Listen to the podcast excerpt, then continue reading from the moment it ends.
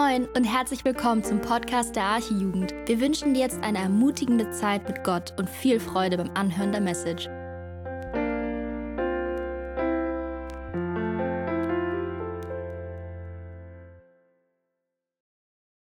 Ja, weiter geht's in der Predigtserie. Ich freue mich, dass ich heute predigen darf und ähm, ja, einmal ganz kurz zu meiner Person. Also für die, die mich nicht kennen, ich bin Leon, bin 28 Jahre alt, und äh, werde heute außer den Irrlehren, die schon aufgedeckt wurden, ein paar weitere noch aufdecken, aber diesmal heilsentscheidende. Und äh, nee, Spaß beiseite, ich freue mich auf jeden Fall, durch diesen Text predigen zu dürfen. Ich muss euch vorab sagen, auf, ähm, dass es für mich schwierig war mit diesem Text, weil ja, das keine einfache Thematik ist. Ähm, der Antichrist, antichristliche Verführungen ist so nicht das Thema, was man, wo man denkt, dass man die Leute mit ermutigen kann. Zumindest war es mein Eindruck. Ich glaube, dass wir trotzdem ermutigt aus der Predigt rausgehen dürfen. Ähm, und als ich so über den Johannesbrief nachgedacht habe, da ist mir so aufgefallen, Johannes steht ja eigentlich für Liebe. Eigentlich ist es ja so ein Brief, wo man gerne so über Liebe predigt. Johannes an sich war ja jemand, der gerne über das Thema geschrieben hat. Und ähm, es ist, Liebe ist so eher balsam für die Ohren. Und man hört es gerne. Und ähm, man hört gerne, dass Gott einen lieb hat, als dass man irgendwelche Warnungen ähm, zu hören bekommt aus der Bibel. Und tatsächlich stimmt das auch. Er hat uns wirklich geliebt. Es ist nicht nur irgendwie so dahingesagt, es ist nicht nur eine Floskel, sondern Gott hat uns geliebt. Gott hat seinen Sohn auf die Welt gesandt und sein Sohn ist für uns gestorben. Und wir sind, die wir an ihn glauben, mit ihm auferstanden. Und nach dieser Begebenheit, nach den Evangelien, ähm, fing das dann mit der Apostelgeschichte und der ersten Gemeinde an. Ein neues Zeitalter wurde eingeläutet. Die Gläubigen, diejenigen, die zu Gott gehört haben, ähm, dürfen nur den Start eines neuen Kapitels erleben in der Geschichte der Menschheit. Jesus hat den Satan besiegt und er hat die Pläne des Feindes zerstört. Es war ein einmaliger Sieg, wo nichts hätte noch hinzugefügt werden müssen. Es war vollkommen, es hat vollkommen ausgereicht. Der Satan hat verloren und das weiß er auch. Doch die bittere Wahrheit ist, dass er bis zum zweiten Wiederkommen Jesu alles daran setzen wird, so viele Seelen wie es geht mit in die Finsternis zu ziehen. Vom Teufel heißt es in 1. Petrus 5, Vers 8, den Vers hatte Bernd in seiner Predigt schon genannt. Dort heißt es, seid nüchtern und wacht, denn euer Widersacher, der Teufel, geht umher wie ein brüllender Löwe und sucht, wen er verschlingen kann. Es ist die eine Wahrheit, dass Jesus sich aus Liebe zu den Menschen für uns dahingegeben hat und uns für die, die an ihn glauben, ein für alle Mal frei gemacht hat von der Knechtschaft der Sünde. Aber die andere bittere Wahrheit ist auch, dass der Teufel eine reelle Gefahr in unserem Leben ist. Dass er wie ein brüllender Löwe umherkreist, auch in deinem Leben. Dass er sich seine nächste Beute sucht. Dass er tut, dass er versucht, Zweifel in dein Herz zu sehen dass er versucht, die Neigungen, die du zu bestimmten Sünden hast, Futter zu geben. Er versucht, das Evangelium zu nehmen und es zu verdrehen und es zu verleugnen und Irrlehren in die Herzen der Menschen und in die Herzen der Gemeinden zu streuen, sodass sie sich untereinander spalten, uneinig sind und sogar verbal bekämpfen. Und deshalb warnt die Bibel in zahlreichen Passagen davor, vor diesen antichristlichen Verführungen. Und das ist jetzt keine Angst oder Panikmache, sondern das sind begründete Warnungen, die Johannes selbst ausspricht. Und nicht nur Johannes, sondern auch andere aus der Bibel. Und darum wird es in dieser Predigt heute gehen. Ganz praktisch für uns mit ein paar Fragen. Wie gehe ich mit dieser Warnung um, die Johannes hier ausspricht? Was sind die Gefahren, die er hier meint? Und vor allem, wie kann ich mich persönlich dagegen schützen?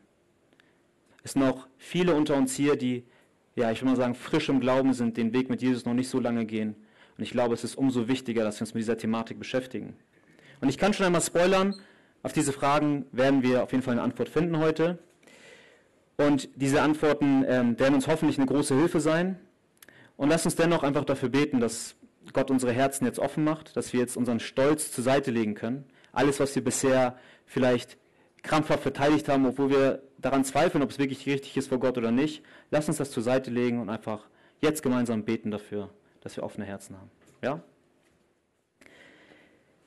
Jesus, ich danke dir so sehr dafür, dass du dein Leben für uns gelassen hast, Herr.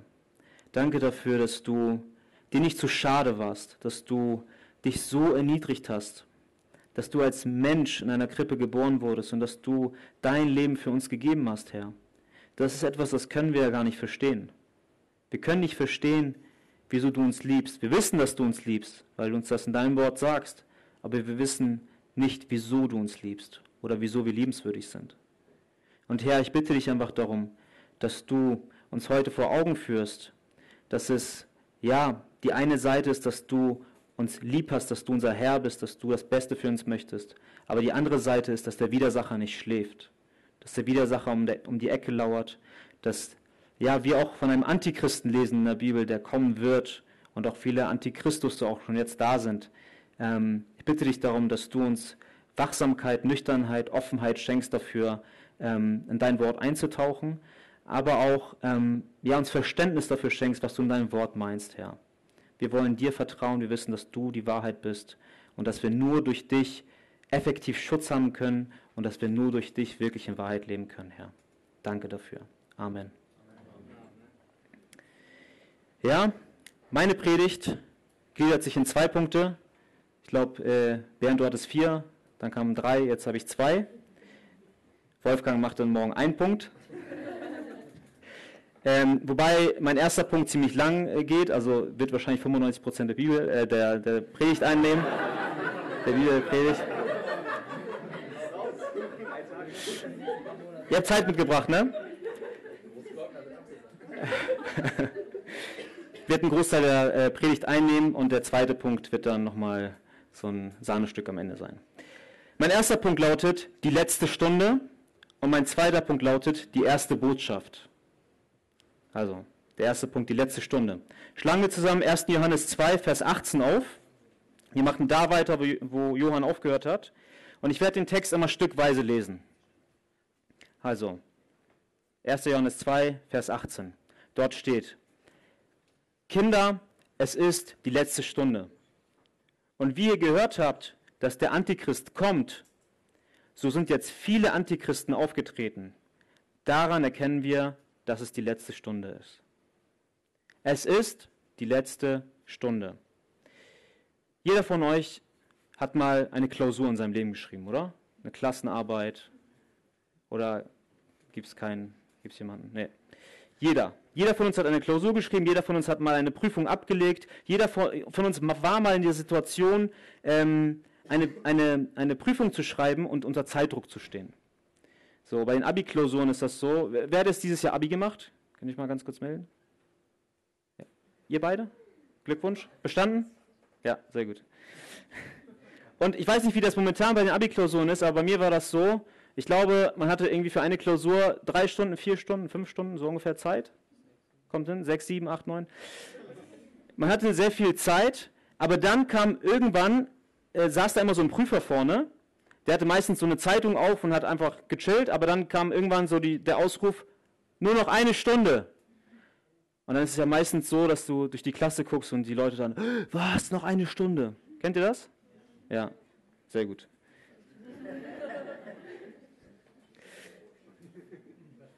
Und man sieht den Leuten die Verzweiflung richtig an. Oder man bereitet sich auf einen Termin vor, auf einen Bewerbungstermin zum Beispiel. Ich, ja, da ist eine Person, die guckt sich, die guckt auf die Uhr und sagt, oh nein, ich habe jetzt nur noch eine Stunde Zeit, ich muss jetzt los, weil mein Termin ist in der Innenstadt, ich muss 45 Minuten erstmal hinfahren, dann muss ich noch einen Parkplatz finden irgendwie und dann kann es ja noch sein, dass Stau ist, weil wir, wir leben in Hamburg so. Das schaffe ich doch niemals.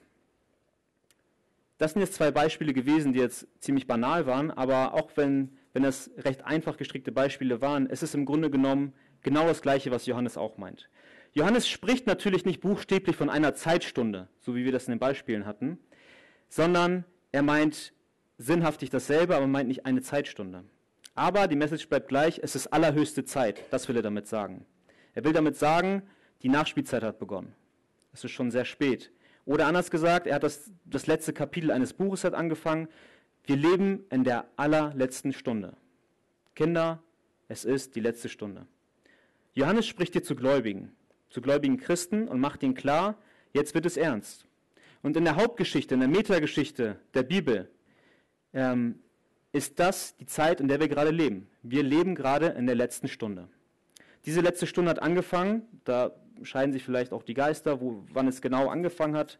Aber ähm, als Jesus wirklich das Werk am Kreuz vollbracht hat, es ist vollbracht. Er ist gestorben und er hat die Sünden der Welt getragen.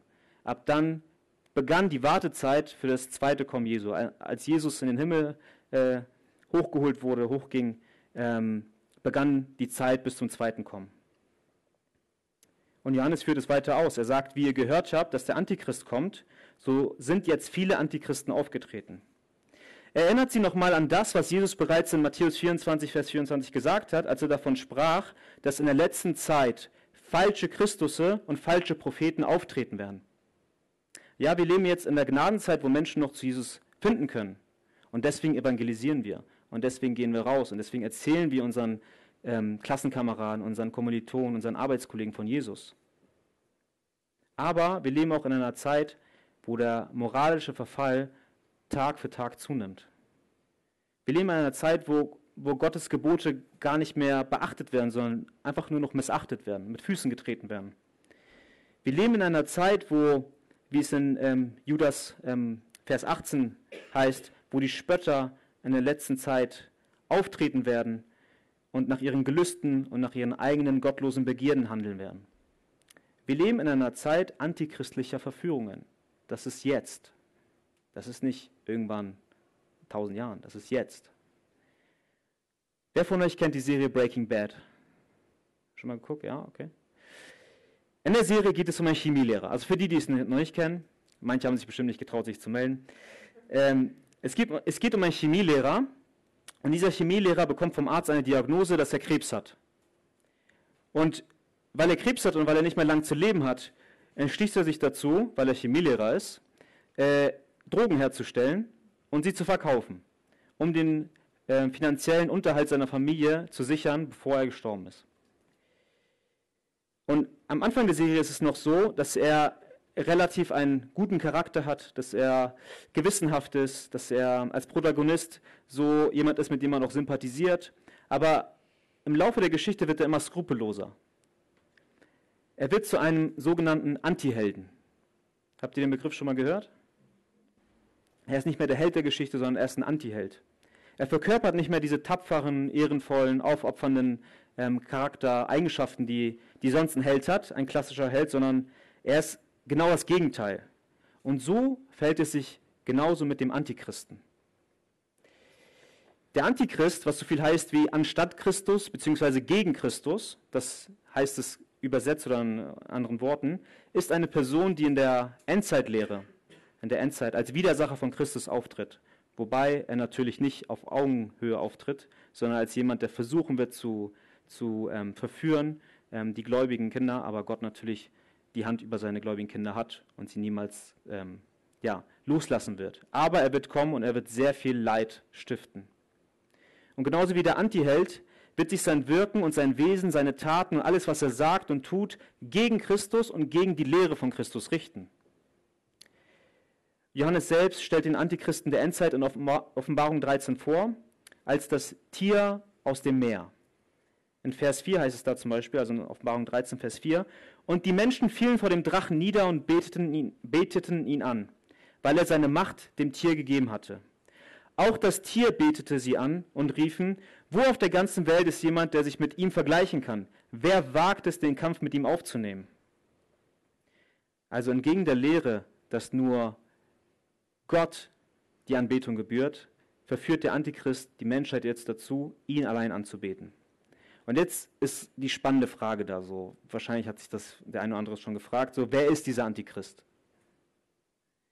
Also, ich werde euch diese Frage nicht beantworten können, wer der Antichrist ist. Ich werde das nicht tun können. Ähm, aber wir können ja mal drüber nachdenken, ob der Antichrist schon da war oder ob er noch kommen wird. Das ist vielleicht auch eine spannende Frage. An dieser Frage scheiden sich nämlich die Geister. Die einen sagen, dass der Antichrist schon gekommen sei.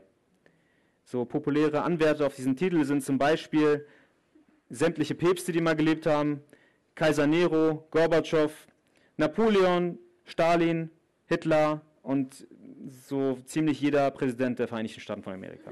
So. Auch so Organisationen wie zum Beispiel die Illuminati oder die Freimaurer oder der Islam. Also da gibt es ähm, ja, ganz viele Theorien, die von Christen aufgestellt wurden, auch von Nichtchristen. Und ich will an dieser Stelle ähm, einmal klarstellen, dass ich nicht beanspruche, jetzt 100% zu wissen, wie das alles funktioniert mit dem Antichristen, mit dem kommenden Antichristen. Das so fair und so offen muss ich zu euch sein.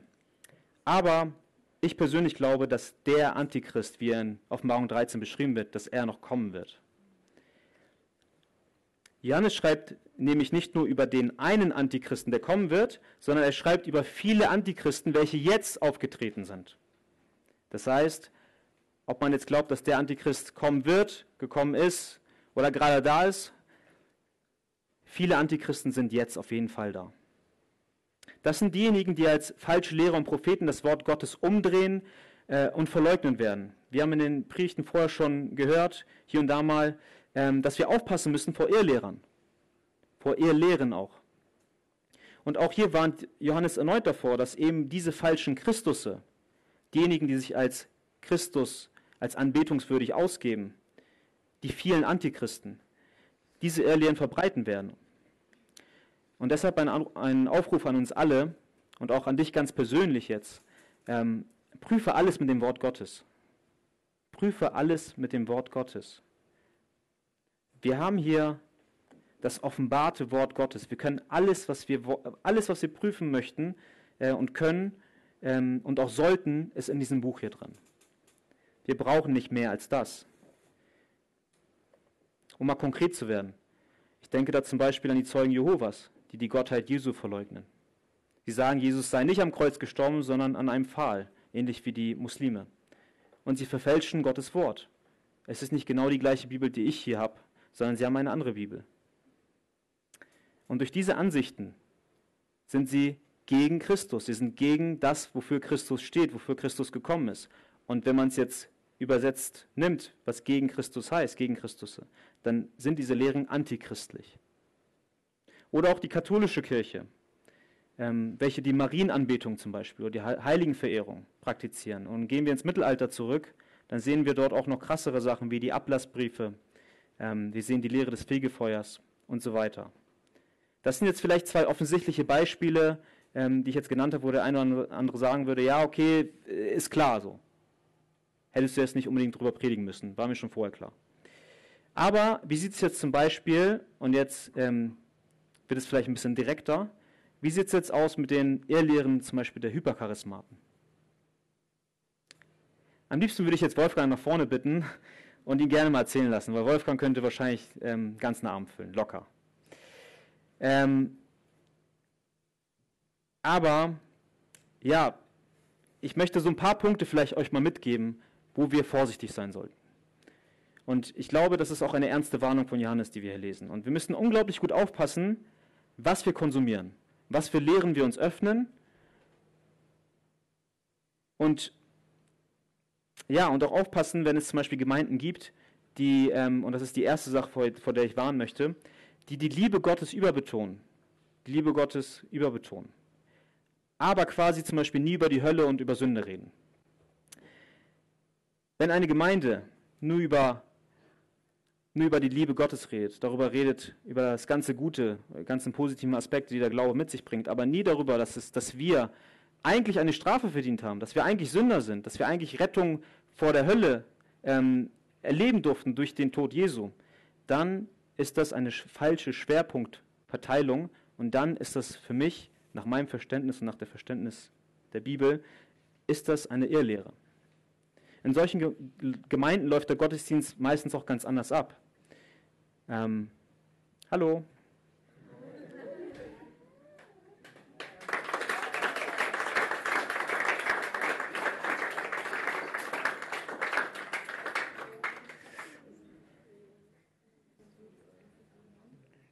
So. Ich möchte euch fünf Gefahren nennen. Ich möchte euch fünf Gefahren nennen, die in solchen Gemeinden auftreten können. Und natürlich müssen wir mit Weisheit daran gehen. Ne? Ich will jetzt nicht alle in einen Topf reinwerfen, das mache ich jetzt nicht. Ich rede jetzt davon, dass wir anhand der Bibel prüfen und weise sind und gucken, ähm, was ich hier sage, welche Gefahren das sind, auf welche Gemeinden das zutreffen, wo wir vielleicht mal waren oder wo wir uns der Lehre geöffnet haben. Erstens ist es zum Beispiel der Einfluss der Musik. Lobpreis super.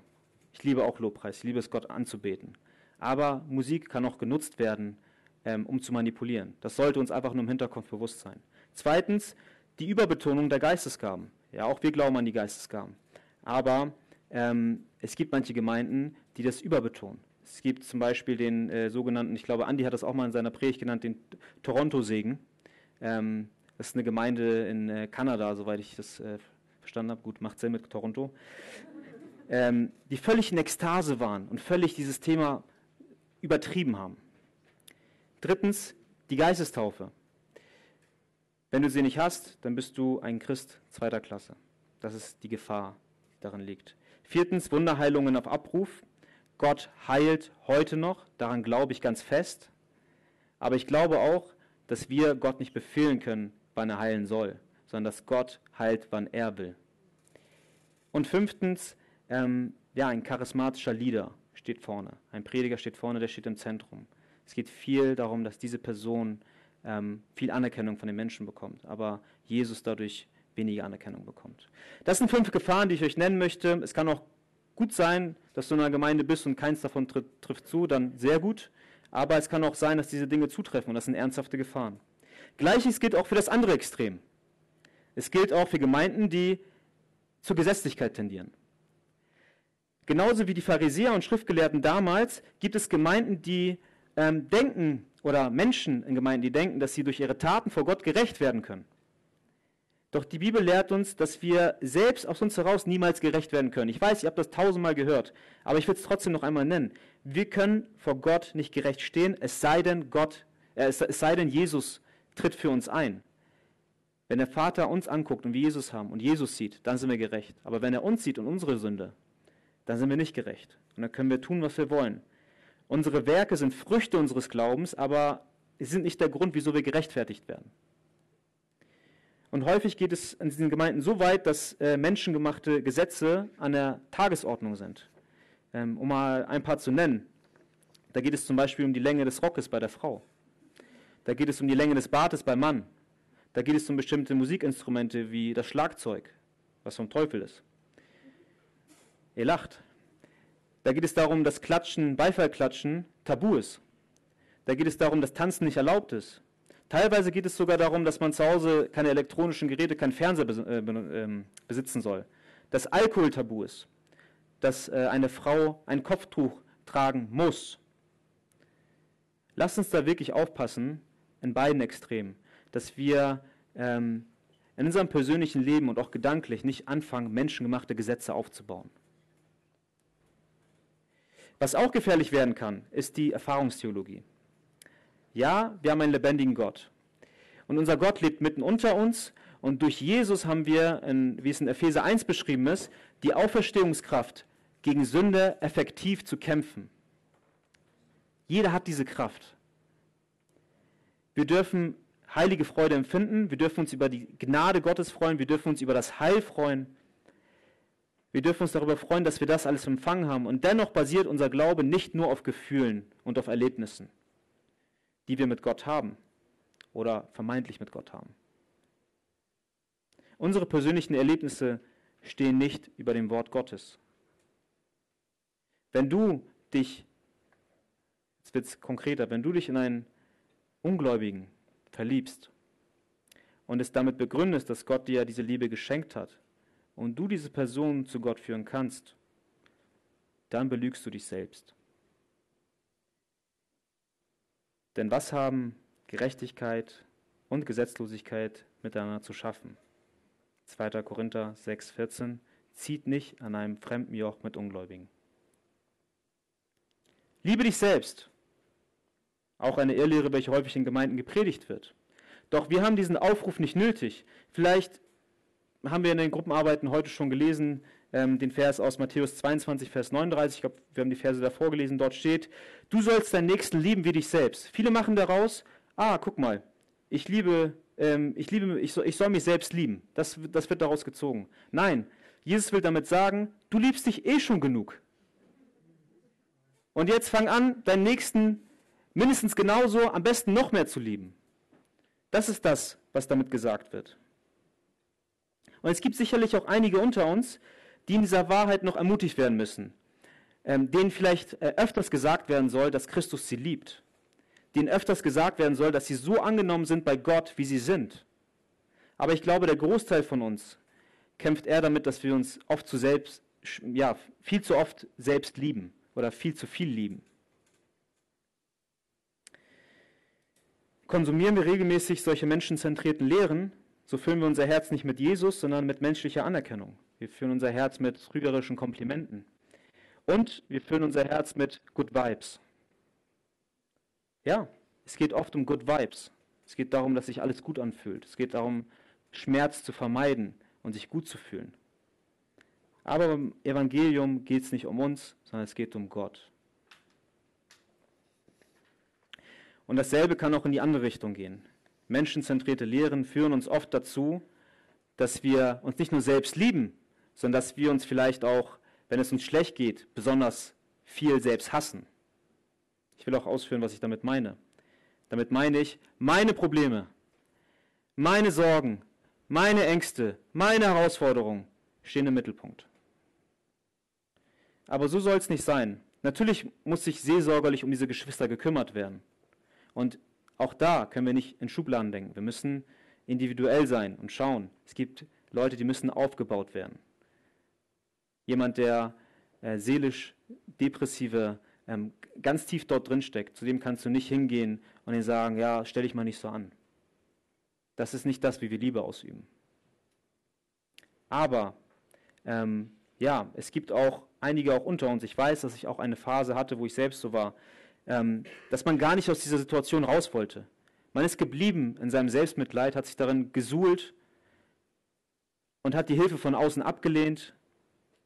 Ähm, aber das ist nicht das, was wir machen sollen, weil, weil dann stellen wir uns selbst ins Zentrum. Nein, soweit es an dir liegt, werd aktiv und tu was dagegen. Soweit es an dir liegt, tu was dagegen. Und stell gleichzeitig nicht deine Probleme in den Mittelpunkt, sondern Gott. Und den Rest kannst du im Gebet von Gott erbitten und von deinen Geschwistern, die für dich beten. Ebenso haben die ganzen Themen rund ums Gendern, LGBTQ und die Frage nach den Geschlechtern äh, die Gemeinden erreicht. So, ich will jetzt nicht auf jedes einzelne eingehen, aber ich will nochmal sagen, Gottes Ordnung wird vollkommen durcheinander gewürfelt. Die in Genesis beschriebene Schöpfungsordnung ist gar nicht mehr aktuell für die Welt heute. Mittlerweile gibt es nicht nur Mann und Frau, sondern es gibt divers und alles, was darüber und darunter ist. Und jeder, der etwas anderes sagt, wird gecancelt. Kennt ihr das Cancel Culture? Die wahre Lehre über zwei Geschlechter ist längst überholt und ist auch diskriminierend in manchen Kreisen, wenn ich sage, es gibt nur Mann und Frau. Und das Traurige an der ganzen Sache ist, dass Gemeinden, welche eigentlich Christus predigen sollten, gegen die Lehre von Christus predigen. Und das ist echt traurig. Wir leben echt in einer gefallenen Welt. Das muss uns bewusst sein. Auch das Thema rund um die Frage, und jetzt kann es auch sein, dass ich dem einen oder anderen vielleicht auf den Schlips trete, aber ob Frauen predigen sollten, ist mittlerweile von der Mehrheit der Gemeinden anerkannt worden. Es ist normal. Es wäre doch schön, wenn auch Schwestern aus unserer Gemeinde predigen könnten vor der gesamten Gemeinde. Hört sich doch gut an, oder? In der heutigen Zeit ist das normal. Die Zeiten haben sich geändert und damals war ja auch die Kultur sowieso alles anders. Heutzutage bin ich mir sicher, dass auch eine Frau vor der gesamten Versammlung predigen darf. Sind das deine Gedanken zu dem Thema? Wir müssen hier auch aufpassen. Ich möchte da ganz behutsam und vorsichtig reden, aber wir müssen da auch aufpassen. Denn nach meiner Meinung, und jetzt muss ich doch deutlich werden, ist es eine Irrlehre. In 1. Korinther 14, 34 ähm, ja, untersagt die Bibel genau das, dass die Frau vor der ganzen Gemeinde lehren darf. Und ich bin völlig überzeugt davon, dass es Schwestern gibt, die viel besser predigen können als Männer. Ich bin überzeugt davon, dass hier gerade auf der Freizeit Schwestern dabei sind, die besser predigen können als ich. Hundertprozentig. Aber die Frage ist, wollen wir der Bibel, dem Wort Gottes gehorsam sein? Oder wollen wir auf uns hören? Oder ist das, was wir denken und fühlen, entscheidend? John Piper hat mal in einem Buch genauer über das Thema gesprochen. Und dort hat er gesagt, meine Gefühle sind nicht Gott. Gott ist Gott. Meine Gefühle definieren nicht die Wahrheit, Gottes Wort definiert die Wahrheit. Meine Gefühle sind ein Echo und eine Antwort auf das, was mein Verstand wahrnimmt. Und manchmal, aber auch sehr oft, stimmen meine Gefühle nicht mit der Wahrheit überein. Wenn das passiert, und es passiert jeden Tag im gewissen Maße, versuche ich nicht die Wahrheit zu verbiegen, um meine unvollkommenen Gefühle zu rechtfertigen, sondern ich flehe zu Gott, reinige meine Wahrnehmung von einer falschen Wahrheit und verwandle meine Gefühle, damit sie mit deiner Wahrheit übereinstimmen. Die Bibel, Gottes Wort, definiert die Wahrheit und nicht wir mit unseren Gefühlen. Und deshalb ist es wichtig, dass wir jede Predigt, die wir uns anhören, ob sie in der Arche ist, ob sie außerhalb der Arche ist, ganz genau anhören und prüfen anhand des Wortes. Stellt euch mal vor, ihr bringt euer Auto in die Werkstatt zum TÜV. Ich weiß, macht immer Spaß sowas und äh, ist auch immer sehr günstig. Und die Mechaniker prüfen dort euer Auto. Ja, die gehen da durch und gucken, ob alles funktioniert. Aber die machen das so ein bisschen Larifari. Die prüfen nicht so richtig. Gucken sich die Bremse an, ja, die ist schon ein bisschen verrostet und da kommt irgendwie Bremsflüssigkeit raus oder so, aber passt schon. Gucken sich den Motor an, boah, der macht irgendwie komische Geräusche, aber ist schon okay. Drücken überall ein Auge zu, prüfen nicht richtig, ähm, hauen dir dann die TÜV-Plakette auf dein Kennzeichen, geben dir einen festen Händedruck und sagen, gute Fahrt. Wenn du dein Auto zu so einer Werkstatt bringst, dann brauchst du dich nicht zu wundern, wenn du auf der Autobahn plötzlich die Bremsen ausfallen. Oder ein Auto kaputt geht mit auf der Straße. Und genauso, wie es wichtig ist, dass wir unser Auto prüfen, damit unser physisches Leben nicht dadurch gefährdet wird, ist es genauso wichtig, dass wir, wenn wir Lehre aufnehmen, dass wir ganz genau prüfen, damit es nicht zu einem geistlichen Unfall kommt. Es gibt leider sehr viele Lehrer, sehr viele Prediger, die scheinbar gute Dinge sagen. Das ist ja das Schwierige an der ganzen Thematik. Doch eigentlich klar gegen Christus predigen. Von ihnen heißt es in Vers 19, wenn wir weiter in den Text reingucken, sie sind von uns ausgegangen, aber sie waren nicht von uns. Denn wenn sie von uns gewesen wären, so wären sie bei uns geblieben. Aber es sollte offenbar werden, dass sie alle nicht von uns sind. Und auch wenn der Antichrist noch nicht gekommen ist, der Antichrist noch nicht gekommen ist. So lesen wir in 1. Johannes 4, Vers 3, ähm, das ist, ähm, glaube ich, der Text von Yoshi, soweit ich weiß, den er predigen wird, ähm, dass der Geist des Antichristen bereits mitten unter uns ist. Der Geist des Antichristen ist mitten unter uns. Es ist die Entwicklung, dass wir als Christen von der Gesellschaft und den verloren gegangenen Gemeinden beobachten dürfen. Es ist das, was wir heute sehen, die Nachrichten, die wir bekommen. Das ist der Geist des Antichristen. Es ist das liberale Gedankengut. Es ist, wie es auch in Vers 22 heißt, die Tatsache, dass Gott der Vater und Gott der Sohn offen, direkt geleugnet wird. Ein Prediger, der nicht Christus den Auferstandenen predigt, ist ein falscher Prediger. Punkt. Und genau das werden die Antichristen in der letzten Stunde, also jetzt, tun. Genau das werden sie predigen. Und ich weiß nicht, wie es bei euch ist, aber es geht, ja, es geht mir manchmal so, dass ich von diesen ganzen Dingen, von dieser Theologie manchmal so ein bisschen überfordert und überwältigt bin. Dass ich manchmal nicht so genau weiß, was ich glauben soll. Es gibt zu viele Themen, es gibt zu viele Kommentatoren, die darüber ähm, irgendwie Auslegungen machen. Es gibt zu viele verschiedene Denkweisen, die man annehmen kann, zu viele verschiedene ähm, ja, Ur, Urwörter, die man aus dem Urtext nehmen kann und so und so deuten kann. Ich wünsche mir manchmal einfach deutlichere Stellen, ähm, die gewisse Dinge in der Bibel besser beleuchten. Ich wünsche mir mehr Erkenntnis darüber, wer Gott ist und was genau sein Leben für mich persönlich ist. Was genau sein Wille für mich persönlich ist. Ich wünsche mir, das Richtige zu tun. Und woher soll ich jetzt wissen, was richtig ist und was wahr ist? Wie kann ich mich effektiv vor Irrlehre schützen und den Willen Gottes leben? Und das führt uns jetzt zum zweiten Punkt, der nicht so lang sein wird. Der zweite Punkt lautet die erste Botschaft. lesen wir die Verse 24 bis 27. Ab Vers 24. Was ihr nun von Anfang an gehört habt, das bleibe in euch. Wenn in euch bleibt, was ihr von Anfang an gehört habt, so werdet auch ihr in dem Sohn und in dem Vater bleiben. Und das ist die Verheißung, die er uns verheißen hat, das ewige Leben. Dies habe ich euch geschrieben, von denen, die euch verführen. Und die Salbung, die ihr von ihm empfangen habt,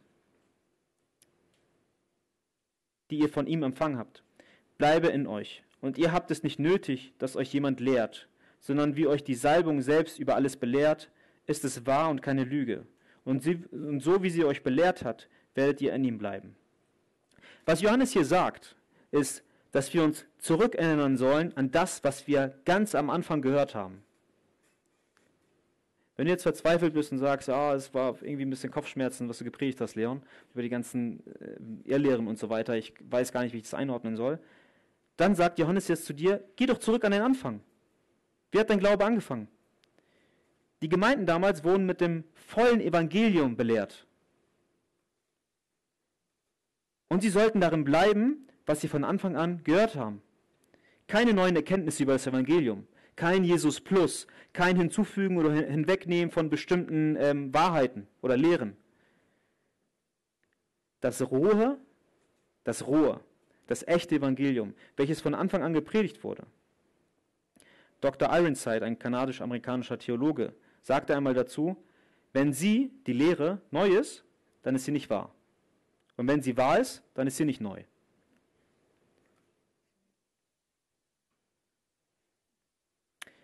Mit Vers 25 spricht Johannes sinngemäß Jesus nach, der gesagt hat, wer mein Wort hält, der wird den Tod nicht sehen in Ewigkeit. Johannes 8, 51. Ebenso in Johannes, also in dem Buch Johannes, spricht Petrus darüber und sagt, du hast Worte ewigen Lebens. Johannes 6, 68. Oder auch als Jesus zu der Frau im Jakobsbrunnen spricht und sagt, wer aber von dem Wasser trinken wird, das ich ihm geben werde, der wird in Ewigkeit nicht dürsten. Sondern das Wasser, das ich ihm gegeben, das ich ihm geben werde, das wird ihm eine Quelle des Wassers, eine Quelle des Lebens werden, das in das ewige Leben quillt. Johannes 4,14. Das Wort Gottes hat Kraft. Und auch wenn das ewige Leben noch verheißen ist, dass wir es noch nicht jetzt so zu 100% sehen dürfen, ähm, gibt uns Gott gemäß Epheser 1 trotzdem seinen Geist als Unterpfand. Das, ist, das können wir so verstehen wie eine Anzahlung, die er uns für das ewige Leben gibt. Für das kommende ewige Leben, für das Leben mit Jesus im Himmel, wo es kein Leid, kein Geschrei, kein Schmerz mehr geben wird, wo, wo das alles vergangen sein wird. Es wird uns gegeben, wenn wir bei dem bleiben, was wir gehört haben wenn wir bei der ersten Botschaft bleiben, von, beim Evangelium, wenn du das gehört hast und das in deinem Herzen behältst, dann brauchst du dir über die ganzen anderen Sachen keine Sorgen zu machen. Wenn wir diese Botschaft wie einen Schatz in unserem Herzen aufbewahren, den Vers haben wir heute auch in unserer Gruppenarbeit gelesen, und uns immer bei diesem Schatz aufbewahren, dann kann gar nichts passieren. Das Lobpreisteam kann schon nach vorne kommen.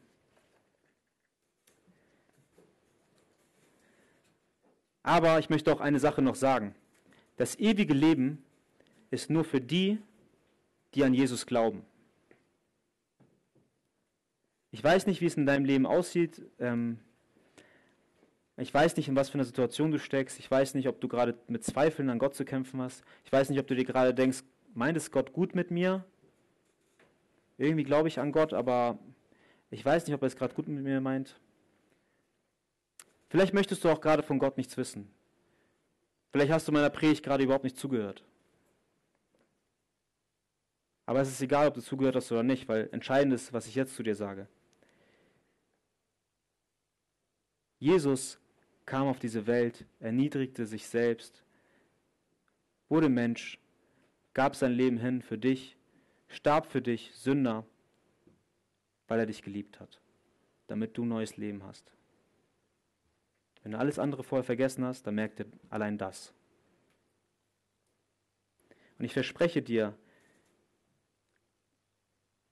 dass du, wenn du Jesus annehmen wirst, einen Frieden spüren wirst, den du in der Welt nicht hast. Ich verspreche dir nicht, dass all deine Probleme sich in Luft auflösen. Ich verspreche dir auch nicht, dass du niemals krank werden wirst. Ich verspreche dir auch nicht, dass du ähm, ja, reich werden wirst dadurch oder, oder ähm, ja, Anerkennung haben wirst dadurch. Aber was ich aus eigener Erfahrung ähm, ja, versprechen kann, ist, dass du zum einen das, was Gott sagt, ewiges Leben haben wirst und zum anderen einen Frieden haben wirst. Jesus selbst sagt über sich, und dann, damit beende ich auch meine Predigt, ich bin der Weg, die Wahrheit und das Leben. Ich bin der einzige Weg, die einzige Wahrheit und die einzige Quelle ewigen Lebens. Niemand kommt zum Vater denn durch mich. Glaubst du das? Wenn du das glaubst, dann zöger nicht. Dann gib dein Leben Jesus. Amen.